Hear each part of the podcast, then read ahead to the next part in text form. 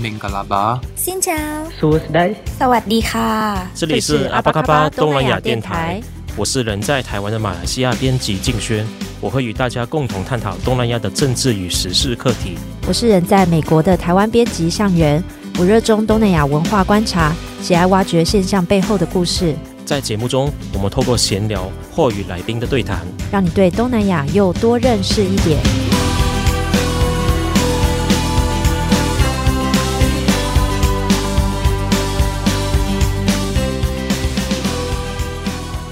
阿巴嘎巴，大家好，我是主持人静轩。那今天我们的来宾呢，是入围今年金马奖最佳新导演奖等七项大奖的呃复读青年导演王李玲。那我我跟王李霖导演呢，就是的缘分蛮特别的。其实如果大家有关注我早前的文章的话，那我早在二零一九年呢就访问了呃王李霖导演，还有他的《判而为真》。那当时他们呢是呃因为也是参加了呃金马呃金马奖，当时他们的的的的影片呢就是以呃乐园，然后还有分贝人生啊，当时候也有入围了金呃金马奖。那当时有跟他做一些访问，谈谈说，诶呃为什么马来西亚人在台湾拍带拍电影？那就没想到，过了几年之后呢，今天王李霖导演呢，他从过去是一直在当经纪人、制片的身份，今天转换为导演，来带这部作品呢给大家看。呃，我再简单介绍这部作品。那《复读青年》呢，是今年入围金马奖七项大奖的一部马马来西亚电影。那主演呢是台湾的演员吴康仁，还有马来西亚演员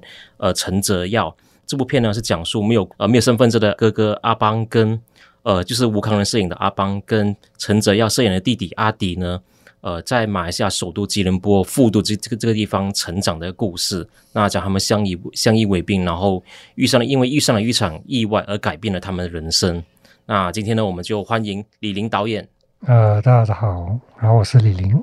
呃，金雪你好，好久不见。对对对，我们应该也是呃好几年没有见了，因为中间有遇上遇上疫情，然后也然后导演他也忙着工作，也到处飞。如果大家有兴趣的话，呃，可以再呃再去看我们在二零一九年专访的那篇呃报道来谈来可以看到说，哎哎，他为什么会在台湾拍电影？那我再简单介绍一次，就是那呃王李霖呢，他跟我一样都是来自马来西亚霹雳州的地方，只不过我是来自怡保，那他来自。太平，那他在马来西亚这个一个设计学院毕业之后呢，就呃，就当时候他还没有到。呃，诶，这个都，最后我们我我们会提到 这个这个先不要破梗。对，就是我觉得还蛮特别的，因为呃，其实王李霖呢，在马来西亚的影视娱乐产业界呢，是一个名字很响当的人物，因为他早年呢，就是在主要是先做娱乐经济方面呢，就是去做马来西亚的歌手的产业。那他也曾经担任马来西亚一个蛮重要的一个歌曲的奖项，叫雨雨协奖的主席。那他之前呢，主要是呃有除了去推艺人去当歌手之外，然后也有去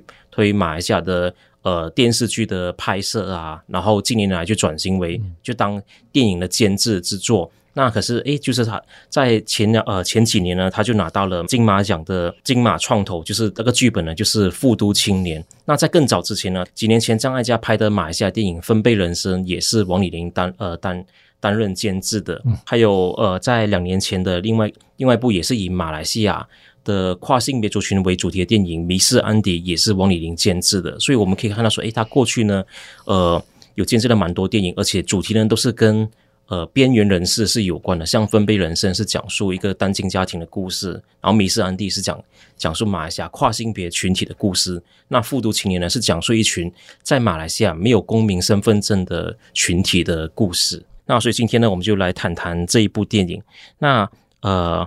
就是我是先谈这部电影之前呢，我是蛮蛮好奇说，那过去很多人对王李玲的印象呢是，诶，是当音乐经纪人啊，然后呃当电视制作人啊，然后又拍当电影制片。那为什么你会想要去拍电影呢？其实因为自己喜欢电影啊，坦白说，自己喜欢电影。以前没有想过要去当导演，是因为。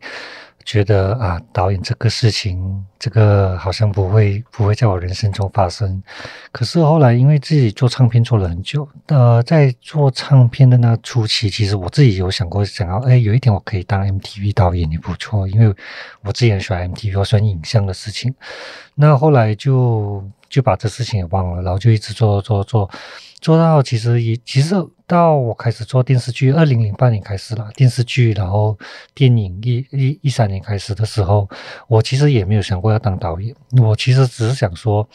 有什么机会能让呃马来西亚的马来西亚的现有的这个产业的人跟跟作品。可以带到海外去，甚至是做一种台马的合作交流。那为什么会选会往会会先说台湾？是因为毕竟像我们做唱片的时候，其实我们的指标一定会先往台湾那边去，就是一个很重要的一个点对我们来说。所以呢，后来我就就这样陆陆续续做了好几年的电影监制啊、制片。可是，在一八年因为生了一场大病嘛，然后突然觉得有一天在就有一个晚上在医院，突然想说。如果明天我就盖着眼睛走了，我有什么遗憾没做？好像突然觉得，哎，好像没有当导演是一个小小的遗憾啊。然后导演后来才想起，哎，当导演这事情好像是自己心里一直在一个某个角落里面很深很深，然后好像有被唤唤醒，这是其中一个原因。另外一个原因是因为我在做兼职这这这么多年，我也碰过一些呃自己要自己去重新审视的事情了，就想说我们。我在这个执行上面的过程中，我是否也如果今天我是导演的话，我会怎么样？如果今天我不是制片的话，我又会怎么样？所以后来这些事情的累积，时间过了，我就觉得，哎，好像时候可以做导演了。所以那个由来是这样子，对，嗯，那哎，李玲，你今年是四十几岁了？哦，四十八岁了。对，四十八岁。哎，我不晓得，我不不晓得媒体过去有没有报道说，是不是呃金马新导演以以来最年纪最最大的？不晓得是不是？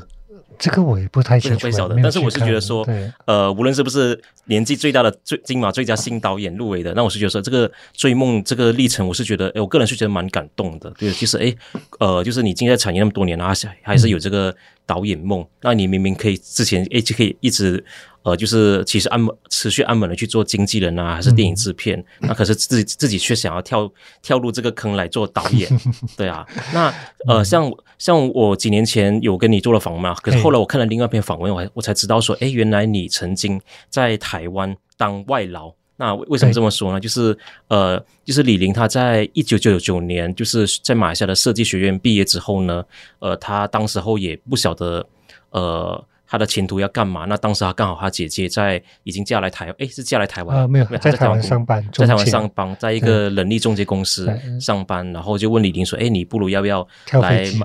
呃，也不是跳飞机了，对，就是也问也问李玲说要不要来台湾工作？对，于是他到了桃园一个。”呃，打铁厂当打铁工人。那刚刚导演提到跳飞机，呃，跳飞机是指马来西亚在八零年代、九零年代中的时候，因为当时马来西亚霹雳州很多有发生失业潮的情形，嗯、那很多来自霹雳州，我就是我家乡的华人都到海外当黑工，然后就俗称跳飞机。嗯、不过李霖当时是是有合法证件进来的。那其实，在九零年代初，也是有很多马来西亚华人到台湾来当非法外劳的。嗯、所以说，后来我也问李霖，诶，那你在台湾当？呃，外劳期间有没有遇到呃其他马来西亚同乡是来打黑工的？当时你是跟我说好像是没有见到吗？没有，因为我那时候过来是跟主要是跟菲律宾外劳一起。嗯，我基本上周围都是菲律宾外劳，然后呢，那时候会过来是因为我广告工，我读广告设计之后那几年，广告产业在马来西亚其实一个瓶颈，然后呢，我觉得我自己也不懂要往哪里去，后来就像你刚才说的，那我姐刚好在那边做中介，就说不如你转转换一个环境看看，那我觉得诶，到海外工作可能也是一个，也是一个。契机吧，看看可不可以改变人生什么。结果来了之后，真的觉得啊，有点好可怕，因为比我想象的是完全是两回事情。因为哪怕我们就懂得中说中文嘛，可是到了这个地方，你就是一个外劳，你就是所有的事情就是跟英菲律宾外劳在一起就对了。然后呢，呃，我我我那个时候的很深刻，因为签两年的合约，然后很深刻的感受是一个人人在异乡嘛，你看到那些外劳，他们大家都是离开自己爱的人、家庭来到这边努力工作，然后呢，呃，其实也挣不多钱。坦白说，那时候我在那个铁铁厂精品，他们叫精品厂，也挣不多钱，然后呢也没有加班，然后呢每天就是呃，就是你突然想起来，然后觉得那倒不如在马来西亚好了，干嘛那么辛苦？离乡背井，然后又碰到人生的第一个冬天，因为我觉得哇，那冬天好可怕。然后呢，又觉得很孤独、很孤单、孤独。然后呢，就情绪上面也没有很很好。然后又不喜欢这份工作，因为我这么瘦，我怎么去整天磨铁呢？然后有时候扛铁，所以就变成很多的那种复杂的的情绪都在那期间发生。然后当然。在旁边的那菲律宾外劳就说：“哎，就 brother，然后你就看开一点嘛，你来这边呢，就大家那边有什么事情，然后就他们带我去哪里是邮局啊，去哪里买东西啊，哦、去吃东西啊，然后他们有周末有聚会，他们就带我去啊，就是这样子。我觉得哦，人和人的那种连接不一定是要认识了，是因为大家都是异乡异啊游子，就不也不能说游子啊，就是来这里打拼，大家就互相靠在一起这样子。嗯，对、啊。我记得你跟我你跟我说你是签两年，但是你只工作了半年就离开了。对对对，后来因为台湾。是这样嘛？你就外劳合法的话，就退税要等半年嘛。那呃，工厂的老板也蛮算疼我，所以就让我提早回去这样子。所以后来我就回到马来西亚之后，我就加入娱乐圈，就开始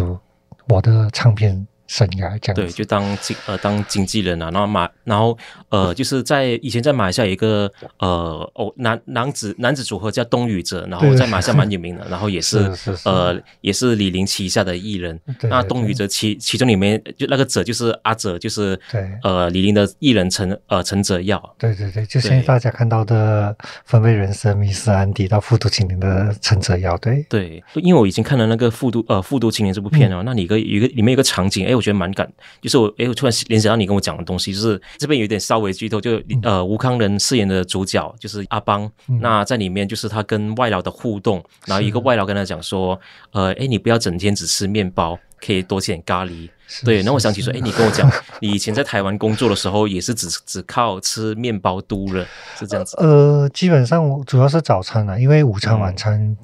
嗯工厂还是有包伙食，早餐因为赚的钱不多嘛，那我每每个礼拜去面包店，我只能买一种面包，就是切片的嘛。那你就算嘛，每天两片面包就吐司，那你就算两片两片两片，像我就吃了半年这样子的面包，就是一杯美露，然后就是两片吐司。因为真的是钱赚不多，所以变成我也不敢买其他的面包。像面包对我来说，哇，好好贵哦，所以我就是这样子来过那时候的生活了。对啊，我我我还记得。我后来在呃，后来再回来台湾的时候，就是当我做唱片公司再回来台湾的时候，我我的确有到回去树林后站的那一家面包店，然后我就做了一个很傻劲的事情，就是我去买了我那时候想买的面包来吃。有找到吗？有有有有，就是那个香肠的那个那个卷的面包。哦，对对对对啊，有些买白吐司，不，我就没有再买那个白吐司了。对对对，就是这样子。哦、那你就觉得说你，你因为你过去监制的几部作品都是跟都是有外劳呃有呃，就是片中会有外劳啊、义工啊，嗯、然后都是边缘群体啊。嗯、那你这段在台湾工作的经历有没有影响你对你之后想要作品想要传达的东西？其实我。当然，因为我在一九九九年是当外劳嘛，可是我做影视的时候是二零零八年开始。我当初并没有特别想要说去说外劳，或者是边缘族群，或者是地下阶层，只是后来因为我觉得我是一个比较容易。生活感受的人，就是我很容易被某些东西很触动。我哪怕看到一些影片，或者看到人边人家旁边喂一只小猫，饿人就喂一只小猫咪，我都会很感动那一种。所以我觉得我的内心也会有一种很容易被触动的那种所谓叫爱的神经线。我我一直觉得很容易，所以变成我当我开始呃，因为我二零一三年自己做第一部电影叫《同学会》在马来西亚，那时候因为经历了一些。呃，挫败。那后来开始要做第二部的时候，我就问问我自己：如果我今天有机会再做电影的话，我是不是应该做一些比较有传达讯息，对我说比较意义性的题材呢？后来我才开始说，嗯，那我就我就想要做我我我自己在这片土地长大的关于人的事情。所以在二零一四年，我就叫了一个叫《分贝人生》的题材来金马创投嘛。所以从那时候开始，我就很笃定的说，我想做。我接下来有机会做的话，我都想说马来西亚这一片土地上面人的故事。可是这些人呢，我会尽量呃选择靠近是呃边缘族群或者中下阶层，因为马来西亚是移工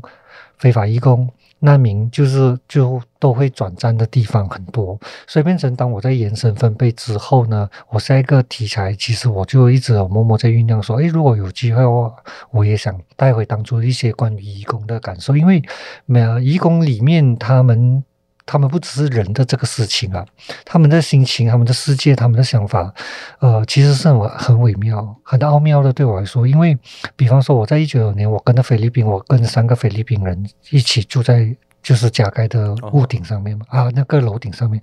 三个菲律宾人都有不同的个性。三个菲律宾人有有一个是结了婚，有一个是有女朋友的，然后有一个是单身。可是他们给我的感受和和每个人对比方说对爱的这个事情的感受是完全不一样的。所以那时候我深刻是，你看有家庭的那个爸爸，他对我其实是比较。就是当爸爸，因为他有孩子嘛，他就是那时候他就看我一个年轻小伙子来到台湾的时候，他对我的对待和照顾其实是不太一样的。其他那就是 buddy buddy 咯，就是朋友咯，兄弟咯，所以那种感受对我来说是很很很深刻的。所以我看到你呃在电影里面也是有一个安排一个呃虽然是变形的，但是他是一个父扮演一个父亲的一个角色。对对对，就呃因为我在复读里面，其实我既然要讲身份这个问题，我觉得那个诉求不会只是。呃，这两兄弟的诉求，对你里面看到的移工啊、难民啊，哪怕变性人啊，或者是另外一个女人，大家都想要一个身份，这个身份是大家自己有生，就是有生之年一直一直想要去争取的事情来的，所以变成我的是一个整体的一个大背景的议题，对我来说是这样子。诶，我是说想到说，诶，你呃为什么会选择拍富都这个地方呢？那富都它不是你成长的地方，对。对，可可对我也，哎，我就觉得会不会是因为，呃，因为在我成长的过程当中，富都就是呃类似台北车站的地方，就是我们从其他城市到了吉隆坡，嗯，第一个落脚的地方。那不过后来富都它呃扮演这个呃客运枢纽这个地位就就改变了。呃，分贝的时候，我们有稍微到了富都那边去取景，然后拍了一些部分。我我相信我们无论你是吉隆坡人，或者你来到吉隆坡，你都会知道。复读这地方了，当然它另外一个名字叫班三巴，我们马文叫布都嘛。然后呢，我当初呃，其实对这地方一直有一种一个一个一个感觉，只是他感觉我就因为它是一个老社区嘛。然后呢，只是想说，呃，在做复读青年这个这个题材的时候，因为当初先说的是两兄弟的故事，可是这架构要摆在哪个地方呢？我当时想摆在城市中，城大都市里面最。可能已经褪色的一个老社区，然后呢，加上那个地方要有很多的人种在那边出现交交错的，那绝对就是补都这个地方，因为还有那个菜市场嘛。所以呢，当决定要在不复读的时候呢，其实我就是喜欢的那那个味道，那个味道，其实那个味道不只是巷子的味道，或者菜市场里面的味道，它就是里面的人。当我们去做田调的时候，我们是啊，就试过一天在那边嘛，因为他们每次都说复读就一整天下来有几个不同的面向，早上、中午、下午到晚上，的确有几个面向。可是你到晚上的时候，你不用到晚上，大概五六点的时候，你就当看到那些，呃，我们叫五角鸡，这也是叫五角鸡嘛，那种商店的，就是有那一个、呃、走走道嘛，走的对，就店商店的前面的走廊，你就看到那些。卖春的那些菲律那外劳女人，他们就开始下来，就花枝招展的在那边开始就招客，所以觉得他的面相是很不一样的，而且那边的确是外劳是很多，所以变成我觉得更更贴切在这个议题上面的呼应和加强啊，整个的那个范围对我来说是这样子，所以我后来就选了富都，加上因为呃我没有采用半山八这个名字，我才直接采用富都，是因为我觉得也是在这个名字上面和这个人这个剧情上面。是有一种讽刺了，因为在那边大家都好像这些人都没有什么钱，可是住的地方叫富都这样子，对对，确实就是在马来西亚的语境当中，富都就就是确实是我们当地的一个翻译的名字。嗯、我就说，哎，我是觉得说，哎，取富都会比班三巴好，因为觉得说，哎，因为毕竟吉隆坡是一个大家向往的一个地方嘛，嗯、一个繁华的城市，可是当中却还还是一个边边缘群体的存在。是是，对啊。那我就蛮好奇说，哎，为什么你会选择做无身份证呃无身份证群体的这个议题呢？那我我谈我去谈我个人的想法是，哎，我就是过去谈到马来西亚身份证的议题，我我在报纸上比较关注到的是，哎，好像是马来西亚还有一群人是拿红登记的，就是呃，因为我们马来西亚的身份证是蓝色的，就是有合法的完整身呃公民身份就是蓝登记，那红登记是指哎他们没有国籍，他们只有一个居留权。这批群体呢，他们可能多数是在马来西亚独立前，那他们没有成功拿到马来西亚国籍，但是他们只能拿这个红登记。那反而，诶，无身份证群体，我是在新闻上比较少看到，可能是过去我是忽略了。那我看了这部电影之后，那我再去搜寻之，诶，确实发现说，诶，原来到现在还是有这个无身份证的群体的人是存在。他们可能是因为他们母亲不是马来西亚人，然后是可能是非法移工，然后是其他国家人，那造成是身份上。遇到各种问题，无论是马来人、华人，好像都有无身份证者的存在。对，呃，对，本来我是先往红色红色身份证先去想，嗯，因为为什么我会想红色身份证，是因为，呃。我们这次的配乐和我们的主题曲的片山两太就是红色身份证的。哦。然后呢，我本来先想这一个先做红色的，后来我我们再去填掉之后，原来呃红色身份证跟没有身份证这事情有一些有一段距离，嗯，比较可以掌控。就是说，对我来操作整个故事剧情走向的话，其实比较靠近的是没有身份证，的不是红色身份证。所以后来我们虽然去参加创投的时候是用红色身份证这个题材去，可是后来我们在开始填教的时候，我就把整个故事改成没有身份证。我先说没有身份证的确在马来西亚很多，因为我们透过 NGO 我们就会了解到，其实马来西亚四种呃。我们是蓝色嘛，公民。对，还有一种青色、绿色，绿色是给外劳的。然后还有一个就是红色嘛，然后小朋友的也有。所以呢，对我来说，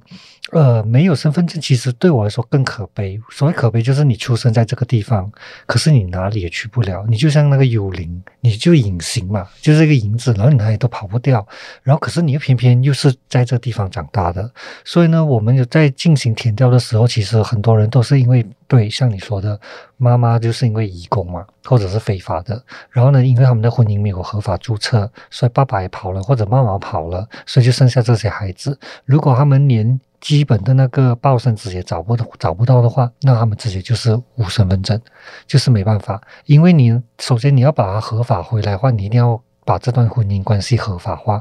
很难的，因为妈妈跑掉了嘛，或者爸爸不见了，所以是没有的。所以变成他们好像我们访问的其中一个填掉对象就是那两兄弟，结果他们就被他们的姑姑领养。可是领养也是碰到一个问题，因为领养之后你后面还有很多的程序啊手续要去面对。因为马来西亚的政府在这个上面的机制上面其实是一直不完整，他们其实有很多的呃作业上面其实是花了很长的时间，可是一直没有达到一个很好的协调方法。所以呢，变成我们在跟 NGO 聊的时候。之后啊，他们其实也很沮丧的，他们只能每次很努力的就往 JPN 注册局那边去努力去，就是去 submission 也好，去了解、去争取，然后呢，再尽量把所有的事情能合法化，就是这样子。可是还是很难的，因为在马来西亚，孩子是根据妈妈来走的，他的国别。如果今天这个孩子没有爸爸的话，他一定是跟妈妈。如果他妈妈是菲律宾移工的话，那么他他某个程度上就是菲律宾人的。他没有承认马来西亚，他的爸爸是马来马来西亚人，没有这回事情的。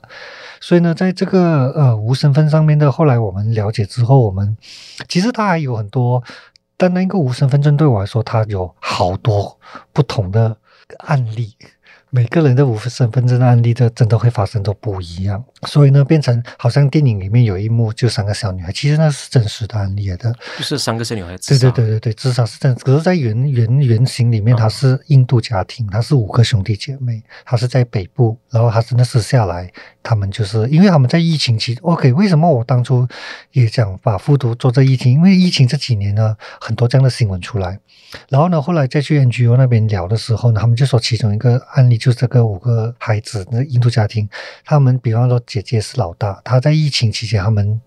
没有收入嘛，那就去帮忙杂货店打工。可是老板就是出尔反尔啊，老板就是本来答应说啊，一天给你十块钱或二十块，结果到一天都不给他钱，然后两天不给他钱，三天可能给个十块，然后他说你要吵啊。你吵我就报警哦，你没有身份证我就抓你啊！你看这个就是让他们很心灰意冷啊。然后呢，爸爸也无能为力，所以才导致他整个家庭啊，就是变成扭曲。他们觉得这边又没有办法，这边又被社会剥削，人权也没有，所以这个是他们这样子属于边缘家庭，因为穷嘛，更加没有人去协助他们去如何争取合法化的身份证，更加没有。所以都是靠 NGO，对。那这类群体在马来西亚人数大概多少？呃，其实我每次看都有不同的数字，来说有时候是几万，有时候是几十万这样子。可是因为你我们讲的这个事情是在西马。可是更另外更严重的是在沙巴州嘛，沙巴州那边靠近菲律宾，更多的直接来的，他们在那边。对，我们在做田调的时候也发现到，你知道吗？那边更穷，他们更穷，更不敢出来，因为他们更没有生，他们就海上也好，或者是靠边也好，你知道吗？他们穷到甚至妈妈穷到一天啊，就是孩子多嘛，没东西吃啊，他们就买那个塑胶，买一个五块钱的塑胶给他们去吸。因为 C 的话呢，他们呢就会处在一种兴奋状态，他们就不会肚子饿，所以呢就晚上才吃一餐，你知道吗？这个是很多多悲伤的事情哦。当我知道之后，可是我们无能为力。对啊，大概是这是其中一个案例的探讨。对，了解。诶，那你们怎么做去去做田野调查呢？就是真的是去访问了很多这个无身份证者的家庭这样子。呃，因为那时候是疫情，我们很多都是走呃视讯，嗯。然后呢，主要是 NGO 家庭，因为我们那时候也不方便，真的是疫呃疫情的情情况下，我们不方便去行动，我们都都是通通过电话或者呃 NGO 是去了好几家不同的 NGO 去聊，然后呢，那些呃无身份证的那两兄弟啊，或者是个个案的，我们都是用电话和视讯来了解的，对，大概都是这样。然后当然这是其中一块了，然后因为好像变性人，我们也去。我们也去访问了一个变性人，因为我们要一些真实写照的样子。然后呢，呃，还有就是那些缅甸难民，缅缅甸难民，我们倒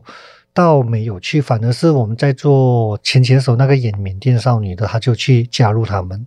我呃，应该这样子说，其实竞选你知道，在疫情那三年，马来西亚没有开工作，大家全世界停顿嘛，很多的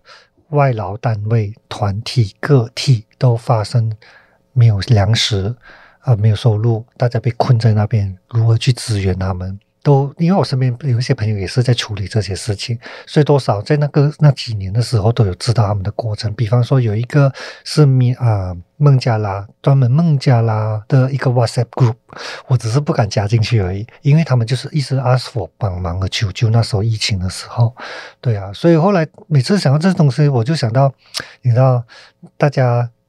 背负了一个债务来到马来西亚去做工，然后又没有收入，然后可能有些被骗。其中一个演我的复读青年的孟加拉人，他也是来到被骗的，他也是来到被骗。后来现在就是算还有朋友帮忙，他还可以拿到一个合法的工作证。之前是被骗的要死啊，就是所以变成这些东西都是陆陆续续的生活体验的累积下来的一些经验的。另外，当然我们有去监狱去。访问，因为我们有讲到死刑这个事情嘛，所以我们这这部电影里面，我们做了很多不同面向的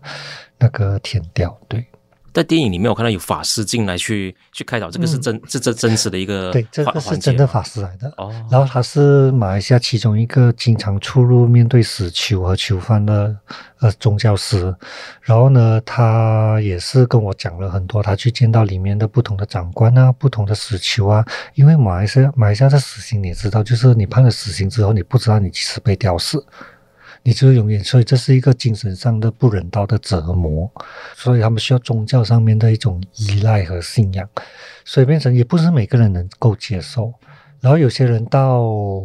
呃长期有跟法师接触的话，到他面临死刑那一天的时候，其实他是放下的，他是可以放下。有些事还是不行的。当然，因为我们也知道现在马来西亚死刑在今年七月二十六号已经是。啊，就是通过了，就是废除死刑这个事情。呃，我就稍稍稍微补充，它是废除强制死刑，强制死刑。过去一些马来西亚的一些罪行，像是呃，可能运毒啊，还是、嗯、呃叛国罪之类，就是他的刑罚只有死刑，没有其他，没有其他缓呃，没有其他的一些裁决。对，但是马来西亚还是有维持死刑啊，只不过是据我所知，好像这几年是比较少去执行了。其实我们在跟监狱的公关组聊的时候呢，嗯、其实他们一直有强调说，呃，希望我们电影不要谈到死刑，因为毕竟是一个比较敏感的事情，然后也不希望我们电影拍出来之后，哦、然后被电检局删减掉。不过庆幸后来电检局这边我们就过关了。对。然后呢，呃，他是说，因为毕竟啊，政府不希望自己的国家成为一个就是执行死刑的一个形象。就是说，站在国家的立场上面，政府的立场上面，他们尽量尽量能的话，就是把这个死刑的事情都降低，所以变成他们一直会跟那些判被判死刑的人，会提供他们人权律师，希望他们一直上诉，然后呢，希望时间拖长一点，让让或者碰到元首。啊，就赦免这些事情，他们就会尽量帮我们去拉更长的时间。这是我们在填调的时候，公关组那边跟我们说的。他们也不希望就一直背负着说，哦，马来西亚是一个执行死刑很严厉的国家这样子的一个形象。因为当我看到里面有死刑环节，我想，我就想说，哎，就是去马来西亚近年来其实也很少执行死刑了，甚至，嗯，呃，马来西亚公民因为因为运毒在新加坡判死刑，那马来西亚政府也有出面要去抢救。嗯、是他们，他们想尽量就是把这个。呃，宁愿把它改成无呃终身监禁了，他们应该是往这个方向去这样子。所以就回到复读的时候，当然我把这些所有的议题还是做成一个大背景，我故事最后还是聚聚焦在这两兄弟上面了。我还我最后还是想说人和人的那个感情，因为我一直我我之前也有跟媒体访问，我有说过，就是我没有办法透过一部电影就找到一个解决方案。就跟大家说可以怎么样怎么样是没办法的。虽然有时候可能有些观众看了之后说：“哎，你没有给我们一个到底你们国家政府会怎么对待这几句？”没有，因为这个是是需要时间。我只是让大家知道，马来西亚一直存在着这样子的一个问题。对，就像就就像就对我而言，其实我呃，我早个几年前就知道你要拍这部电影嘛，然后后来剧情越来越明朗，我就看到说：“诶，无身份证。”可是我觉得说，可是可是在我印象中，好像我只听过红灯记问题，无身份证课题我比较少听到，所以我是想说，哎，就等看了你的电影，我再去做进一步的资料，是不是？才发现哦，原来真的有这些问题。对，因为什么都不行啊，又没有公民福利，什么都没有。然后呢，他比无身份证的还有一个 NGO，我还记得他们跟我们说，就是无身份证啊，也不是 NGO，不好意思，是我访问那两兄弟的时候，他们说他们能的话也尽量在，就是说在平日不要碰到警察。对，其实我觉得，因为我这几年在关键评论网处理马来西亚的一些难民的事情，我觉得他们处境跟难民是蛮像，因为在马来西亚是法律上是不承认难民的，可是因为有呃，可是你可以去领取那个联合国办公室的难民署的那个难民证，但是你没法，你没办法打工。你不能合法工作，嗯、不能受教育。那可是，在马来西亚还是有蛮多难民嘛，来自罗兴亚、嗯、缅甸啊，然后阿富汗的、那他们还是在马来西亚就成为了一种灰色地带的一些工、一些行业的补充人力了。还是他们有一些，他们还是为马来西亚经济做出贡献。对，因为马来西亚是一个某个程度是依赖外来的移工。来支撑产业的一个国家嘛，工业的国家。可是因为我觉得，毕竟是人生而为人嘛，然后我觉得每个人都有自己的人权道义。可是我觉得有些东西你就看到众生相了，就是当一些事情发生在你眼前的时候，你有你有你不懂要怎么样子去面对，那我只能把它透过电影里面告诉说，呃，我觉得电影的中心思思想，最后我还是回到。当我们面对生活、社会、世界是这样子的时候，其实我我还是说，人的内心的那一个最大的力量叫做爱，是唯一能让我们支撑下来。你看那些外劳这么千辛万苦被骗，可是没有回去，他们还能继续留在留下来面对这个残酷社会，就是因为他们想要。至少要带带回一些什么东西回去见他们的家人，而不是就这样回去。因为那能让他们留下来，是因为家人给他们的爱和力量，他们一直就默默的就撑着这样子。对，嗯。好，那我们谈回这个电影产业的部分，嗯、因为我是觉得说，哎，你过去也担任了很多年的音乐的呃经呃歌手的经纪人呐、啊，也也也也知也知道说，哎，蛮多马来西亚歌手想要呃到海外发展，那一定会选择台湾嘛。然后近年来我们看到，哎，这几年的金马奖也有不少的新马电影到台在金马奖发光发热。嗯、那你是怎么看说，呃，马来西亚这几年的电影产华语电影产业，呃？是在网上欣欣向荣发展吗？还是说还有还有很多面一些问题要去挑呃面对去挑战的呢？你知道马来西亚电影吗？就是以华语电影来说，马来西亚的中文电影啊，其实还是很辛苦了。嗯、就像我们啊，中文音乐已经很惨，更惨。呃，电影，可是我觉得为什么我们一直，我一直这这几年都是往。台湾、马来西亚、台湾、马来西亚，是因为的的确，因为以前做唱片的时候一样的道理了，就是我们唱片做好，我们还是想来到台湾，是一个是一个平台啊，然后我们可以从台湾再发辐射到发射到别的地方。其实做电影也差不多一样，再加上因为台湾是是民主嘛、开放嘛，题材性不不是更更可以自由发发挥的创作，所以变成我们马来西亚有时候做了一些东西，我觉得因为大家的资源的成长养成不太一样。所以变成我觉得永远就是呃，马来西亚，你如果你能有一个自己的一个理念来到这边，然后让融合，学了一些东西再带回去。传承一些事情的话，我觉得这是一个很好的思想。对对我来说，我我一直希望可以做这样子的事情，哪怕我今天只能带动一个剧组或一个人，我也觉得我很乐意做这个事情。所以变成说我我一我这几年未来这几年我还是依然会会是台马的这个两个合作，因为你看我这几个案子其实基本上都是往台马的合作方式比较多，因为我觉得学术交流本来就是需要更多的。更多的空间，让他去撑起一种你可以看到不一样的一个学习机会，尤其是 for 马来西亚对我来说是这样。嗯、马来西亚现在是比较辛苦的啦，做中文产品。如果像要做复读青年这样，你看资金就很难了。资金，我的我复读青年的第一桶金是美国诶。哦，而且是在金马创投这边找到的。哦，对啊，对哦，就是美国的资金是在金马创投上没合到。对对对，没合到了，所以就是变成那个机会就比你在马来西亚开这个案子多了一个更大的功能和机会了。那我蛮好奇说，诶，那呃，你自己自己几部片都是跟呃一些社会议题有关嘛？嗯、那我就蛮好奇说，诶，你在台湾参加金马创投，那台湾这边不会好奇说，诶，为什么我要投这一部？他买一下很边缘的课题的，这创投的评审他们怎么看？嗯？呃，我觉得每个影展的创投不太一样。那我觉得金马创投是比较人文艺术性高一点点的。当然，我不，我不，我不能说其他的不是，只是我自己接触的也不多。那我接触过的，我觉得人文艺术，它它的包容题材性会比较大，它是它的视野角度可以看到整个东南亚的题议题性是可以在这里被。被被发挥，我先不说能不能透过创投去找到资金，至少他能在这个平台上面呢，让来自不同的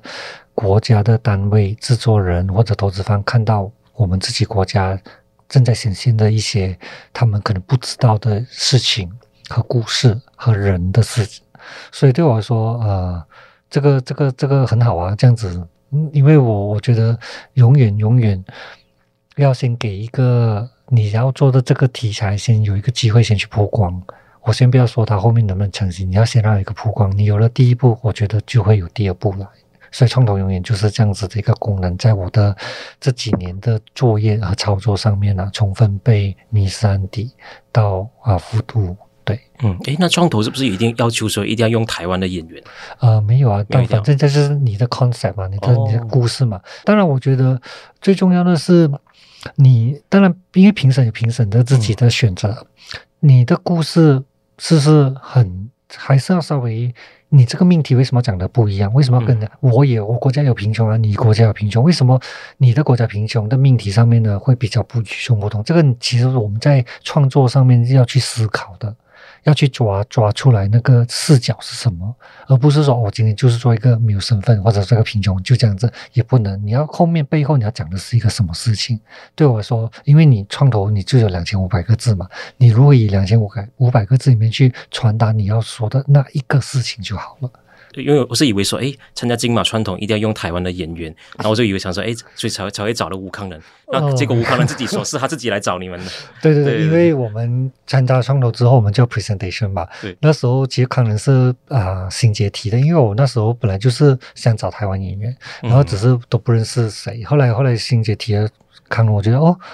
他有像马来西亚人哦，好，我们就先把他放上去。哦、他像不像马来西亚我不清楚，但是 但是我想到的是他跟你一样又高又瘦，我想到比较符合你对演员你自己对这个演员的投射要求是不是？呃，跟你又高又瘦。其实那时候并没有说是找到他，因为那时候我们就先应付创投嘛，然后我们就 presentation 就放上去，然后在创投有一个关键人物叫做王子维制片，就狂徒的制片，他就来听了我们案子之后，觉得哇，这故事很适合康仁，他就把这故事丢了给康仁，哦、结果康仁就透过他来。主动来找我们联系，那时候我们还在挣扎说怎么办怎么办？你要康仁来找我们，我们是要跟他见面呢